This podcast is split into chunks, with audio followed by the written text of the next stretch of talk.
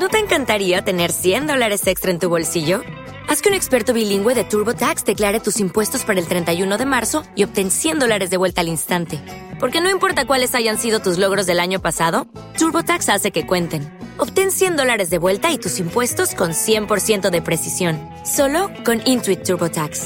Debes declarar para el 31 de marzo. Crédito solo aplicable al costo de la presentación federal con TurboTax Full Service. Oferta sujeta a cambios o cancelación en cualquier momento.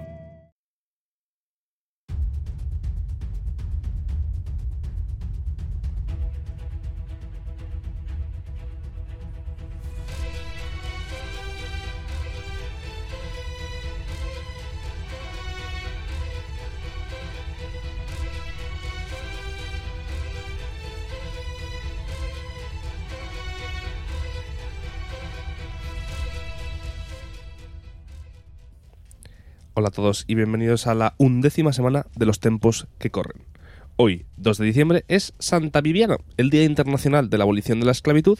Faltan 23 días para el cumpleaños de Pau, ole, y más importante aún, es el cumpleaños de mi madre. ¡Felicidades!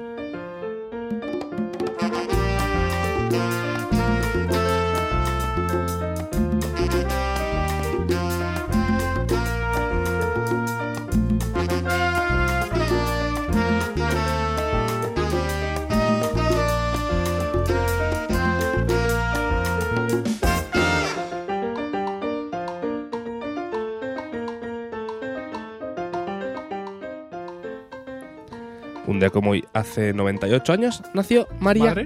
No, no. nació María Calas. Ah. Míralo. Eh, hace 90 Winton Kelly y hoy es el 40 cumpleaños de mi madre. No, de, mi- de mi madre es alguno más. El 40 cumpleaños de Britney Spears.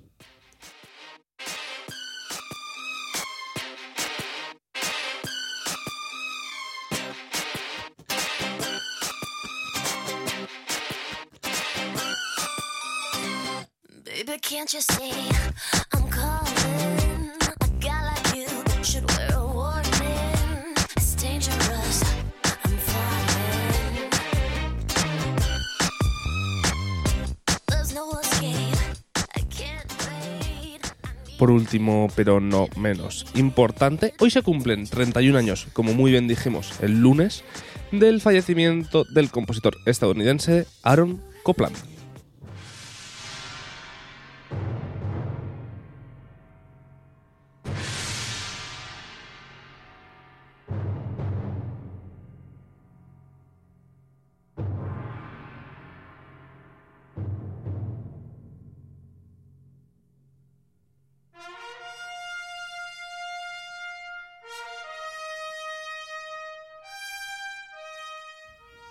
Oyentes de conocimientos musicales.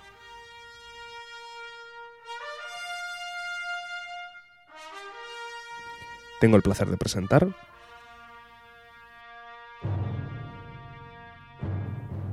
a Pau Hernández Santa María. Bienvenido, ¿qué tal? Hola, ¿qué tal? Qué entrada, ¿eh? Sí, yo ya había hablado antes para hacer un chiste. ¿En serio? Sí, en Ah, sí, realidad sí, cuando has dicho Ah, lo de tu madre, pero, pero de lo cual me arrepiento. No, no me ha gustado ese chiste, porque he insinuado que tu madre tenía 98 años y eso está muy feo. No, no pasa nada. Es decir, No, pero la próxima pero vez que vengas a mi casa No, no, te va a dar de comer. No, no, lo digo desde, desde el respeto. Por supuesto. Y solo en, en pos de la comedia. Por supuesto, siempre, siempre. ¿Qué tal? Muy Hoy bien, jueves gracias. 2 de diciembre. Buen día. Buen día. Día Internacional contra la Evolución de la Esclavitud. O sea que igual mañana ya te dejo libre, Pau. Igual mañana ya puedes dejar de hacer este No, podcast. Quiero recomendar desde aquí la película 12 años de esclavitud. Que que acaban un 2 de diciembre. acaban- acaban un día 2 de diciembre. Sí. Eh, buen día. Mañana es el Día Internacional eh, contra la, eh, los minusválidos o algo así. ¿No? Días internacionales. Contra chulos. los minusválidos. ¿Te imaginas? Todo el dicho eso, muerto. Ese no. eh, bueno, la lucha contra la minusvalía o algo así. O sea, no, Estamos no, es que, es que no sé cómo es. un ring de boxeo, ¿eh? claro, claro. Eh, bueno, Venga, dicho esto, titulares. pasamos con los titulares para ver si arreglamos un poco lo que acabo de decir. Vamos allá.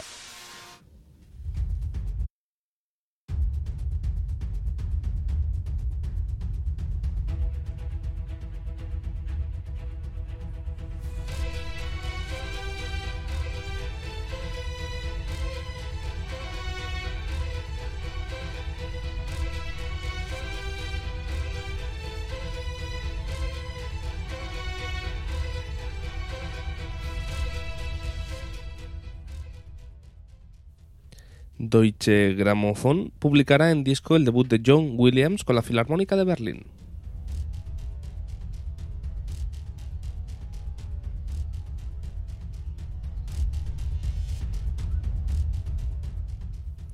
Después de la Filarmónica de Viena, le toca el turno a la de Berlín. El pasado mes de octubre, el compositor John Williams dirigió por primera vez la legendaria orquesta berlinesa en un programa con música propia, procedente en buena medida de sus más conocidas bandas sonoras. El resultado de estas sesiones, grabadas en directo por el sello Deutsche Grammophon, se publicará en forma de disco el próximo 4 de febrero, pocos días antes del 90 cumpleaños del músico norteamericano. Tras el éxito de ventas del anterior álbum con la Filarmónica Vienesa, este nuevo John Williams de Berlin Concert ratifica la excelente relación entre la música de Williams y el sello amarillo. El álbum se abre con la fanfarria y el tema olímpico, escritos para los Juegos Olímpicos de Los Ángeles de 1984. A continuación, temas de películas como Encuentros en la tercera fase, Harry Potter, Parque Jurásico, Indiana Jones y Star Wars se alternan con la suite sinfónica de Un horizonte muy lejano y la elegía para violonchelo y orquesta. John Williams de Berlin Concert se publicará en formato digital, doble CD y edición limitada de lujo, dos CDs más dos discos Blu-ray en Dolby Atmos y versión Surround 5.1. El 29 de abril saldrá a la venta una edición limitada en doble vinilo.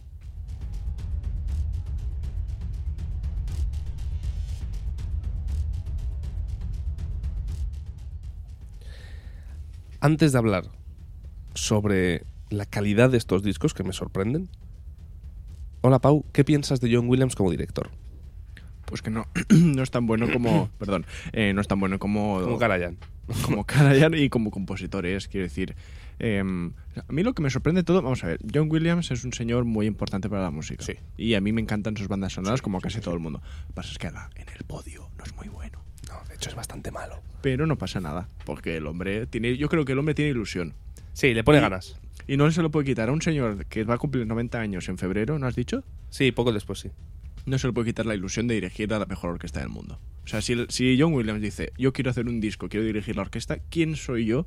¿O quién es nadie en general para decirle a él, no lo hagas, John? ¿Sabes lo que me pasa a mí con estas cosas? Que me pasa como hemos hablado alguna vez de los directores españoles que siempre les ponen a dirigir Lo suyo, ¿no? cosas españolas. Mm. Nunca vas a ver a John Williams dirigiendo, por ejemplo, la sinfonía de Wagner que, que- hablábamos ayer. Sí. Siempre va a ser Harry Potter, eh, Jurassic Park, todo, todo así, Indiana Jones. Bueno, Jurassic Park no sé si es suya. creo Sí, sí, sí, sí. O sea, es una sensación de decir, es que parece que le dejan jugar con la orquesta Claro, pero... pero como un niño tonto, pero pero, hace ilusión. ser- sin ser eso. Porque ah, John Williams no quiere ser director. John Williams quiere dirigir música. Entonces, a, a ti, seguramente si te pusieran, oye, ha venido la Filarmónica de Berlín diciendo que si puedes dirigir la sintonía de conocimientos musicales. Como que tú dirías que no. Hombre, yo seguramente sí que diría que no. Tú dirías que no, no te dicen, Ahora mismo, Di- dirige las- la Filarmónica de Berlín con la sintonía de conocimientos musicales Bueno. vamos a hacer un disco. ah, cuando lo grabamos, no Eso yo. No, estaba al hombre al hombre le hace ilusión. estaba Claudio Abado a la batuta. Cuando... Y tal. Entonces, deja- deja- dejémoslo. ¿Es verdad que no, no es el mejor de todos? No. Pero ¿quién mejor que él para interpretar la música? Eso, eso sí, eso sí. A nivel estar al lado del director en los ensayos, decir, oye, pues mira, yo quiero esto así, yo quiero esto así, vale. Pero hombre, sacar un disco que te vaya a costar, no sé cuánto costará, pero la edición limitada de lujo Dolby Atmos versión Surround 5.1 de dos CDs y dos discos Blu-ray con doble vinilo, Algo sí que costará. pues igual para que te cueste 150 pavos, la, mi- la mierda esa, para escuchar Harry Potter en tu salón, pues hombre, bien. Pero A ti no te convence. a mí no me convence. O sea, yo no me lo No compraría. sé. Bueno, no sé. Yo tampoco. No me importaría comprarlo tampoco, ¿eh? Una mierda. Con la agarrao que eres tú, no te lo compras ni de casualidad. No, pero no sé.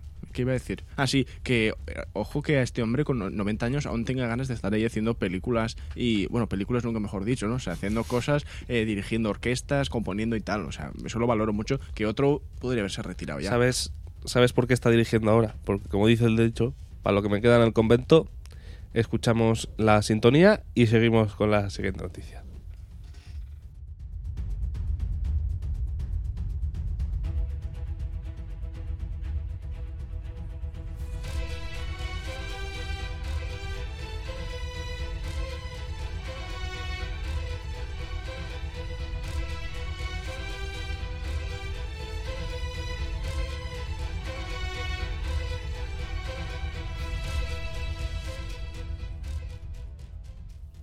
Crítica de la Valquiria. un comienzo sorprendente y desigual del ciclo del anillo de la English National Opera.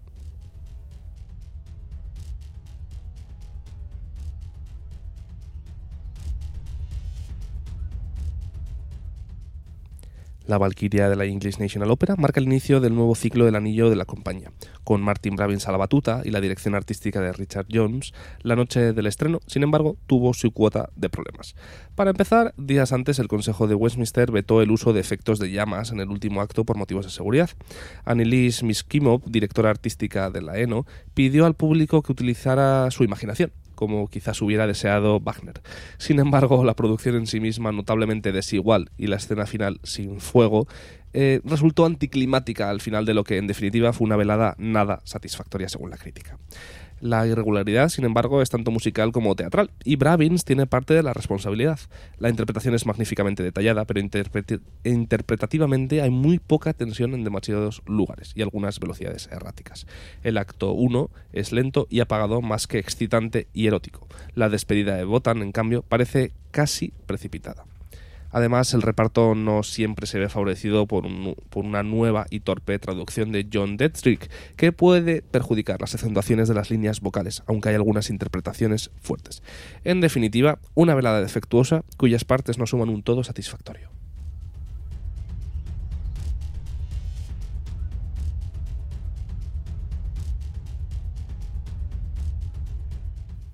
Antes de nada, quiero aclarar que esto que he leído es una crítica publicada en The Guardian. Como habrán visto los, los oyentes de YouTube, que verán el titular de frente, es una crítica que ha hecho un crítico eh, londinense sobre eso. Yo no tengo nada que ver en esto. Eh, por otro lado, un abrazo desde aquí a Martin Bravins, oyente del podcast y director acérrimo y amigo personal de Pau y mío, Hmm, seguro. seguro. Por lo menos, alguna vez te habrá dado alguna indicación. Decir, trombón, por favor, más suave, más fuerte, tal. A mí no me he dirigido nunca, ¿eh? ¿No? No. Ah, a mí sí. A ti sí, ¿no? Eh, pues yo creía que a ti también. no, a mí no. Bueno, Bueno, pues en el un coro- señor muy en el majo. coro sí, Ah, en el coro. en el concierto no. Eh, un señor muy majo, eh, pero que se ve que la ha cagado. Hmm. Se ve que la el rumbo que ha tomado la ópera eh, no ha sido el mejor por varias cosas. Lo primero, recordemos que English National Opera traduce todas sus óperas al inglés. Todas las Pero óperas. seguro que esto lo han hecho en inglés. Sí, sí, sí, esto está hecho en inglés. Ah, Hay vale, una vale. traducción de John Detrick. Hay una traducción, o sea, está traducido al inglés. Eh, por un lado, eso es un problema, eh, que al traducirlo al inglés, pues muchas cosas se pierden, como bien dice el crítico. Y otro problema, eh, que esto es lo que me interesa de la noticia, es esta corriente Puesta en escena, ¿no? sí, esta corriente que suele haber ahora últimamente de la puesta en escena contemporánea a los tiempos que se están viviendo. Es decir, en vez de hacer una valquiria clásica, según Con- estaba pensada por Wagner, Con dioses y princesas y todo esto. pues eh, son eh, cuatro chavales en chándal, una interpretación chabacana de, de- de gente con Nike y, cadenas eh, de, por collares ahí por el escenario, que al final yo creo que desvaría y desprestigia de algún modo, en mi opinión, a la ópera original de, Rig- de Rijardín. Ujú. Em, no lo sé, yo es que no... Vamos a ver, es que yo creo que hay que analizar eh, cada ópera como, como individual. Quizás en este caso no funciona, quizás no lo sé, habría que ir a verlo y tal, pero en general mi opinión con este asunto es que mientras se sea co- coherente con el libreto y con el mensaje que se transmite en la ópera, no me acaba de molestar que se, que se altere un poco el espacio-tiempo del, del asunto. Yo recuerdo, y mis padres que a veces escuchan este programa también lo recordarán, que fuimos a ver una, una Carmen de, de Bizet, que, que en lugar de estar ambientado, eh, donde sé que está ambientado pues en, algún momento del siglo XVIII o Siglo así, XVIII en, en Francia. Espa- en España. perdón, sí, es de Bizet. estaba ambientado en la guerra civil. Y, mm, y ya está. Y por ejemplo, pues es un cambio espacio-temporal, pero que tampoco molestaba especialmente, eh, ¿sabes?, a, a lo que es el desarrollo continuo de la, de la ópera. Entonces, yo creo que, hay que- para empezar hay que analizar cada una de estas óperas, mm, digamos, compuestas de escena modernas, de manera individual, viendo si tiene algún tipo de sentido, y mientras no se, no se pierda esa ese sentido tanto narrativo como filosófico y, y musical que tienen las óperas originales, no me parece mal que se hagan puestas en escena. Ahora bien, seguramente esta Valkyria con chándal y tal, pues no respeta todo esto que yo estoy diciendo. Efectivamente, Igual ese, sí, es, ¿eh? ese es el problema básico pero, que pero tenía. seguramente no, no, no, la crítica es que no, que, que no lo hace. O sea, esa es la mayor crítica. Y hay que saber tiene. con qué ópera se hace y con qué no. Seguramente la tetralogía del anillo, con todo lo compleja que es ya de por sí misma, pues no es la ópera que más se abre a hacer todos estos cambios. ¿Sabes? Igual una ópera de Mozart eh, más ligera, pues igual puede sí, ser, sí. ¿Sabes? Depende, tienes que saber. Bueno, con- mira, ahora mismo, por ejemplo, en nuestro trabajando. conservatorio, bueno, ya term- terminó la semana pasada eh, la flauta mágica, también una versión Sí. mm, como Renovada. actualizada, sí, Mm. contemporánea. Y pues ha, ha habido de todo, de gente que sí que le ha gustado, gente que no le ha gustado nada, pues oye, Mm. también depende del oyente, ¿no? Y lo, lo purista que sea uno. Pero bueno, sí. también ya sabes a lo que vas. Si no te gusta, no vayas. Es Yo, por ejemplo, eh, tengo que decirlo, hace dos semanas, hace dos semanas hoy, precisamente, justo, estuve viendo en la Berlin State Opera una ópera, eh, no me acuerdo ni cómo se titulaba. Idomeneo. Ah, era Idomini, es verdad, Idomini. Eh, la ópera a nivel musical, estupenda, muy chula, o sea, la música estupenda, con, eh, con instrumentos de época, todo muy bien interpretado, pero la, la escenografía era también algo moderno. En este caso no me molestó tanto porque fue una escenografía eh, bastante simple de esta minimalista que se lleva también últimamente, que hay pocas cosas en el escenario, mucho juego de luces y muchas cosas así. Eh, pero bueno, ahí hubo otro factor para que a mí no me gustase la ópera y es que se cantaba en francés, porque la ópera estaba en francés y los subtítulos estaban en alemán. sea, que no te Entonces, enteraste de nada, No ¿no? me enteré de absolutamente nada.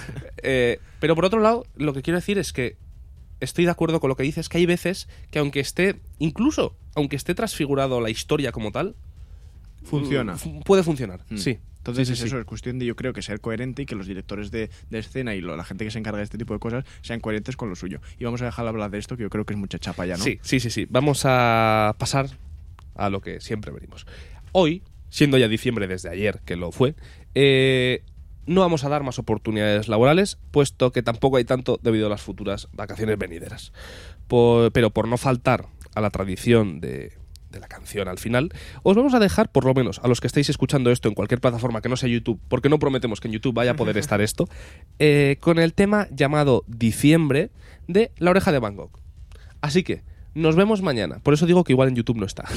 Eh, si se corta No, aquí. sí, el- el- la mira que te he hecho es por la, la oreja de balcón, no por YouTube. Ah, vale, vale, vale, vale, vale. Eh, no, pues es una canción chula, ¿eh? A mí me ha gustado, sí.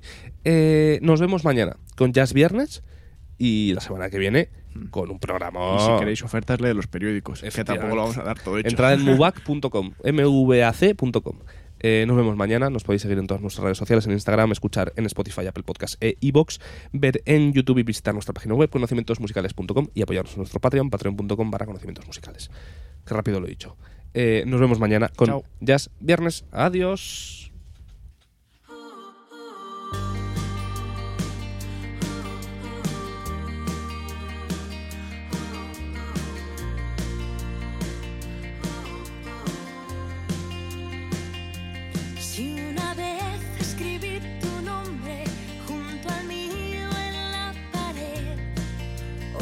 Regreso a dejar flores a la sombra de